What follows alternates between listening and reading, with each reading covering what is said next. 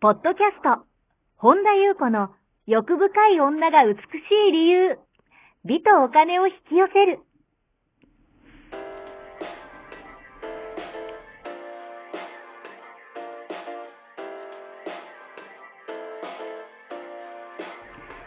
ポッドキャスト、本田裕子の欲深い女が美しい理由は、1万人の女性をコーチしてきたメンタル美容研究所代表、本田裕子が、幅広い知識と自らの経験をもとに、より美しく豊かになる方法を独自の視点からお伝えしていきます。女性の本来持っている美しさを引き出すヒントや、2005年から実業家として培ってきたノウハウ、精神的、経済的な自立、自由奔放に輝きながら自分の人生を楽しむ意識やメンタルづくりについてお話をしつつ、また、リスナーの皆様の様々な悩みを解決していく番組です。それでは、本日の番組をお楽しみください。こんばんは、本田由子です。本日もポッドキャスト1万人の女性をコーチしてきた私、本田由子の欲深い女が美しい理由の番組をスタートいたします。本日もこの番組はアシスタントの坂本ちゃんです。はい、はい坂本ちゃんと一緒に進めてまいります。はい、はい、では坂本ちゃん本日もよろしくお願いいたします。はい、よろしくお願いいたします。はい、今日はどのようなお便りが届いてますか？はい、えリンリンさんこんにちは。いつもポッドキャストを、えー楽しく聞いております。え好きなことで生きていく、やりたいことや自分の使命、自分の生かし方がわからないというお便りが届いております。はい、ありがとうございます。はい、まあよく言われてますよね。好きなことで生きていくえー。って、あの響きにはい。すごく惹かれる方も多いと思うし、うん。まああの私自身も好きなことで生きていくって、はい。あの賛成です。うん。賛成っていうか、あのその方があの続くし、はいはい。その嫌なことをいやいややるってよりも、うんその好きなことを仕事にできるって本当にハッピーなことだなっていうふうには思うんですね。はい。で、えーこの方と同じようにそのやりたいことがわからないとかう、んうんその好きなことがわからないとかはい。もっと言うならばやっぱ自分の使命とか、はい自分を生かしていきたいとかねだけどうん自分の生かし方がわからないっていうはい。方って結構いらっしゃるんですよ。うんそのセッションでもいらっしゃるんですね。自分の使命ってなんだろうとかはい。やりたいことがわからないとか、うんあとその好きなことで生きていくはい。あのーただですねその好きなことで生きていくっていうのはねうんあの先ほど賛成ですっていうふうに申し上げたんですけどはい。ただ好きなことで生きていくって好きなことってうんあの別に儲かることじゃないしはい。あの評価されることでもないうんうん。っていうことがみんな抜け落ちてるはいはい。んですね。それを分かっててうん。やってるいくんだったら好きなことで生きていくっていいと思うんですね。はい。その私の知り合いにもいらっしゃいますよね。好きなことで生きていくって現実に。うんうん。あのでも別に儲かってないっていうか、はい。その儲かりたい好きなことだと儲かるがイコールになってると違いますよっていうね、んあのただ好きなことやってるとそれがハッピーだからはい。それが幸せだからそれでいいっていうねうんで別にあのビジネスビジネスやるっていう人もいるし、はい。その好きなことってうんなんていうのかなこう好きなことやってるとうまくいくっていうなんかあの方程式みたいな風にうん思っている、なある意味これもちょっと洗脳みたいになってる方が多いなっていうね好きだからあの続くからうん。ハッピーではありますよねええ。ええあの苦痛がないっていうねはい。だからまあ結果的にうまくいきやすいっていうのはうんあると思うんですよ。はい。でたとえそれが結果出なくても、うん例えば本人に何でしょうねこう例えば本人が好きだけどはい。その社会のあのそれで儲けようとかね。うん。それでうん。今の社会の流れと違ってたりとかはい。うーんそれでもやっぱ自分が好きだからやりたいんだっていうね。うんあのその人の評価もお金も入ってこなくてもっていうんであれば、うん。あの好きなこととしてやっていってもいいしはい。なんかみんなお手軽に好きを仕事にしようってね。うん。あのなんかそれがこうなんか正しいみたいな方程式はい。だけどうーんそこをやっぱ自分と向き合われた方がいいっていうか、うん。あの好きと結果はセットにしちゃってる人が多いっていうかうん。セットにセットっていうかうーんなんだろうな。それでだからうまくいくからやろうっていうのだと難しいですよね。だからうんなんかこうねそこをちょっとこう間違えなければはいいいんじゃないかなっていうふうに思うんですね。はい。でそれとは別に使命とかうん。自分の生かし方がわからないってはい。これその方のこうフェーズその人生のステージっていうか、うん。ステージっていうかまああの段階っていうかあのなんかそこで分離は作りたくないんですけどはい。あの方便方便っていうかあの分かりやすくお話しするならばやっぱうん。フェーズってあるんですけども、え。あのー使命を探してるうちはさ見つからないんですよ。えっとですね本当の使命って、ーはい。自分が思ってもないことが使命。え例えば、うん。それこそ好きでもない。こんなこと全然好きでもないのに、うん。ある意味なんかそうなっちゃったみたいな。っはい。ていう方って結構いらっしゃるんですよね。私の周りにもいらっしゃるし自分はこうしたいと思ってたけど、うん。なんか全然こうこれは嫌だって思ってたけどそれが使命になっちゃったって方多くって、であの本当の意味での自分の生かし方、はい。これちょっとねこう自我と同化してるとなんか嫌な感じにねうん取られがちなんだけど本当の使命を探したいんであれば、はい。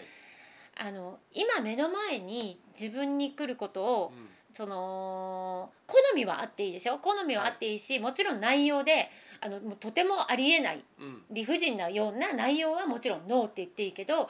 自分の自我で襟好みをしない。うん。だからなんかこう人に頼みやすい人っているじゃないですか。えでそういうオーラが出てるっていうか、はい。で結構本当に使命を見つけた方って目の前に来るものえうん。あなたにこれ頼みたいんだよってその人にやっぱ魅力があるから、はい。なんかあんまり気難しそうな人とかに頼みたくないじゃないですか。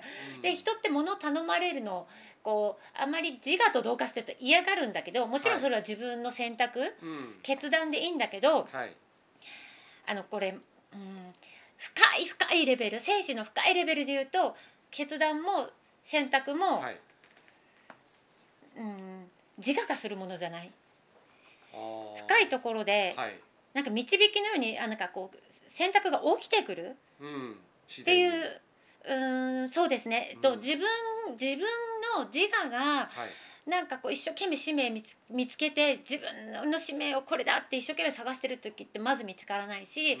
一番いいのは使命を忘れること、今目の前に来るものに一生懸命はい。心を込めて、うん。それが、えーどんなものであろうと、はい。どんなものっていうのはその理不尽なねええ。ものすごい変なのも何でも OK しましょうっていう話じゃなくてね、うんうん。それは多分わかると思うんですけども、はい。えーそれをやってるとその自我でこれはだからこうだからって言ってるのって、ある意味こっちの扉は閉めるけどこっちしか私はってすごいこう狭狭いんですよね。うんはい。だから全部開けとく？うん。開けといて、はい。その中で、うん、ともっと言うならばすごくこうその神我とつながってるところからうん。なんか起きてくる。だからまあある意味うーんこれもまあそのういろんなフェーズとステージの段階があるから、うん。その今このお便りだけその方をやっぱりしっかりとお話ししないとはい。そのこの方に今ベストな答えが今できてるかはちょっとわからないんですけど、はい。本当の深い意味の使命っていうのは自分で襟好みをするんじゃなくてうん。いろいろあなたにこれ頼みたいってとか自分にこう降ってくるようなことを襟好みせずにやっていくことっていうことではい。本当に自分の、まあ、命の生かし方うん。自分を生かすっていうことうん。がその自分はもうこれこうこうだからああでこうだからああでって言ってる段階っていうのはこっちの扉もこっちの扉も閉めて自我が一生懸命すごい間口がはい。本当は広いんだけど、うん。なんか自分閉めちゃってるから、はい。それでも自分の頭ではわ私の使命は何だろうやりたいことが分かんないみたいなことっていうのがやっぱりこう枠がすごい狭まってしまう。はい。だからあの目の前のことにう、んうんもちろんその頭で頭っていうか意識はい。健在意識自分の分かってる意識では自分がやっぱ選択してる感覚はあると思うんですけどはい。深い意味では自我には選択権がない。っていうことがそのいろんなステージはい。をこういろんな段階を踏んでいくと分かってくる段階があると思うんですね。はい。その意味では使命は忘れる、うん、うん、忘れるうん、使命を忘れて、うん。今自分ができることをやる。うん、なるほど。目の前のことそうですね。今目の前のことを一生懸命やってると、んそこからいろんなことがつながっていくし、うん。それがつながんなくても例えばその経験がはい。あこういうことなんだとかいろんなことが自分の中で気づきが起きてくる。それをなんかああじゃないととかそれは私の使命じゃないき好きやりたいことじゃないからとか、って言って、まあ、自我のエリゴノミをする段階があってもいいんですよ。はい。あってもいいしもちろん何でも OK いいお人よしいい人だけで生きてきた人は、はい。やっぱりそうじゃない選択をするフェーズもあるし、うん。だからあのーこれあの有名な私がすごい好きなお話で、はい。あのブッダがね、うんあのーお話をされたことではい。3人の方が、あのー一日にねうん。朝昼晩と一日同じ日にはい。別々の3人のあの修行僧の方がはい。はい「あの神はいますか?」ってうん。説明あの質問をしたらはい。3人ともに違う答えを言ったっていうねいるって言ったり、はい。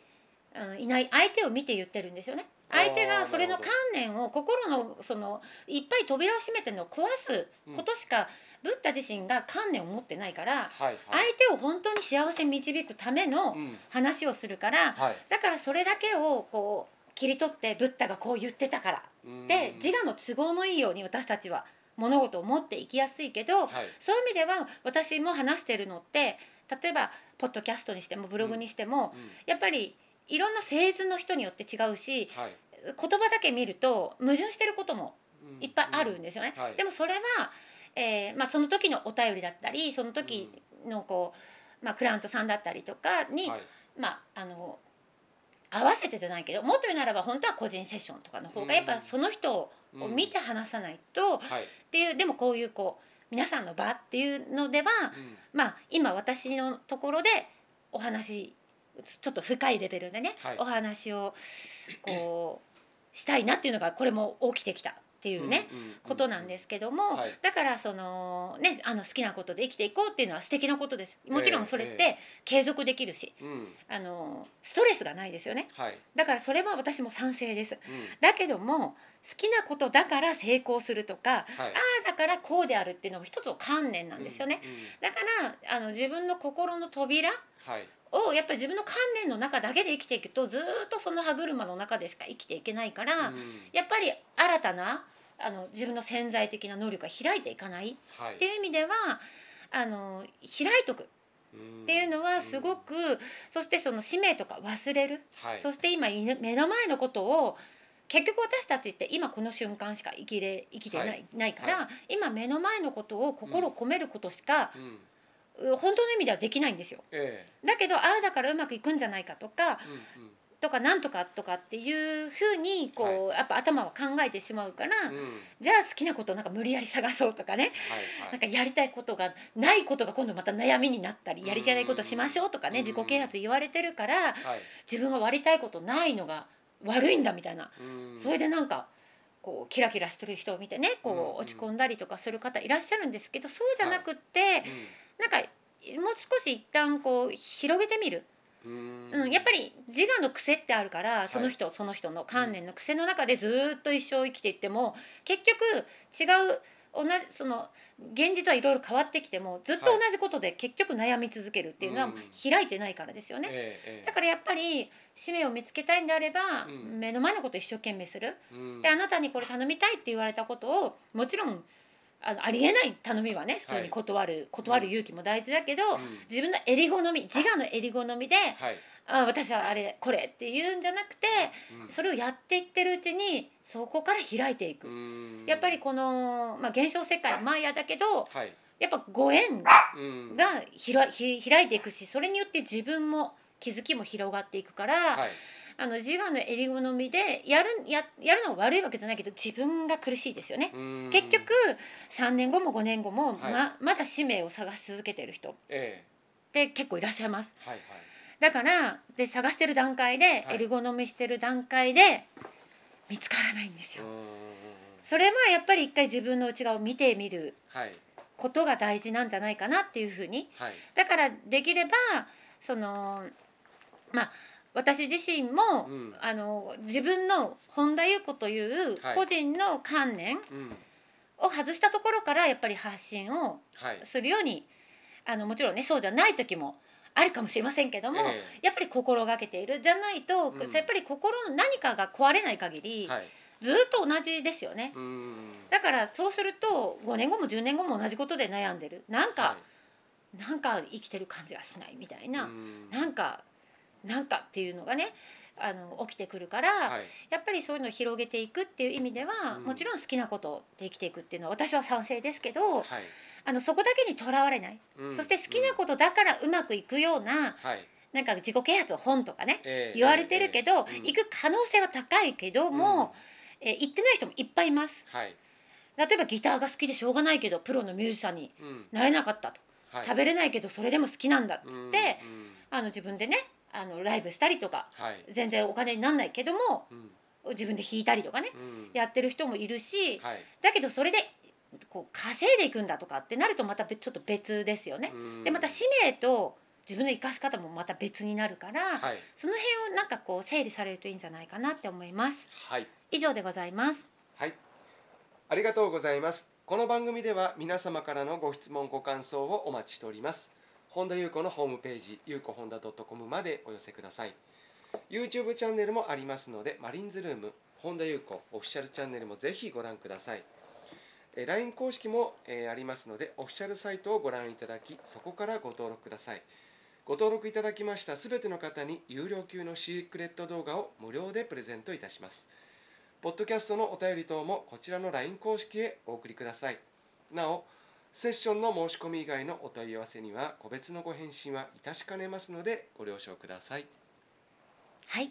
ということでねあのー最近ねあのこちらポッドキャストの音声も、はい。えー YouTube の方にね、うんうん。えーまあマリンズルームインラジオということではい。シェアさせていただきますので、まあどちらかねお聞きの方、えー本日もね最後まで毎週金曜日にね、はい。えーポッドキャストも YouTube も上げていきたいというふうに思いますので、えー本日も最後まで聞いていただきありがとうございました。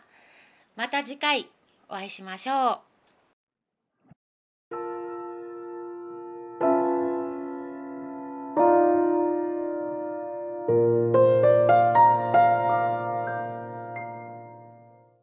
本日のポッドキャストはいかがでしたか？